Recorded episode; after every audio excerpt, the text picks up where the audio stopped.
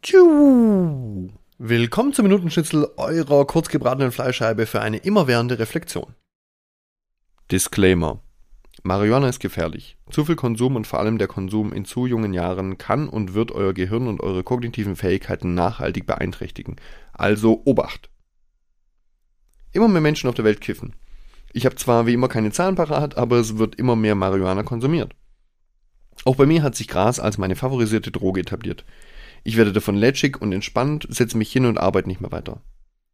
Und gerade auch in Kombination mit Alkohol steigt mein Verlangen ein zu rauchen. Naja, und aktuell ist es so, dass ich an mehreren Abenden in der Woche eine Tüte rauche. Aber gerade der regelmäßige Konsum ist das, was mich stört. Ich kann es überhaupt nicht haben, wenn ich von irgendwas abhängig bin.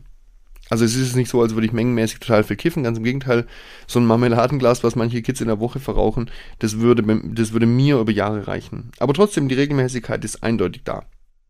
Der Montag ist für mich ein Tag, an dem es mir eben gut tut, kein Marihuana zu rauchen. Damit kann ich mir nochmal real vor Augen führen, wie süchtig ich wirklich bin. Wie sieht's bei dir aus? Machst du irgendwas, bei dem dich die Regelmäßigkeit stört? Vielleicht gibt's bei dir ja auch irgendwelche Regeln, die du aufstellen kannst, um dein Thema besser in den Griff zu bekommen.